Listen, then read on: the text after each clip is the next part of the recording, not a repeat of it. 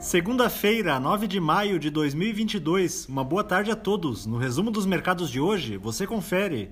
O Ibovespa terminou o dia em baixa de 1,79% aos 103.250 pontos, em um pregão de forte aversão ao risco em diversas bolsas internacionais, por conta da persistência inflacionária nos Estados Unidos, associada à desaceleração econômica na China.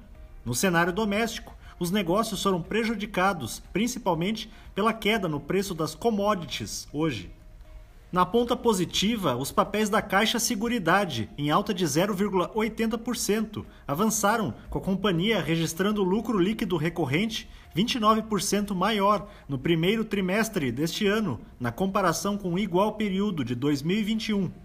Na ponta negativa, as ações da CSN em baixa de 4,51%, acompanharam os preços internacionais do minério de ferro, que recuaram por conta de dados negativos sobre a atividade econômica na China.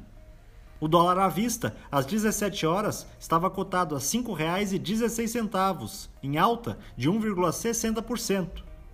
Já no exterior, as bolsas asiáticas fecharam majoritariamente em baixa, após dados mostrarem que o avanço das exportações chinesas atingiu o menor nível em quase dois anos.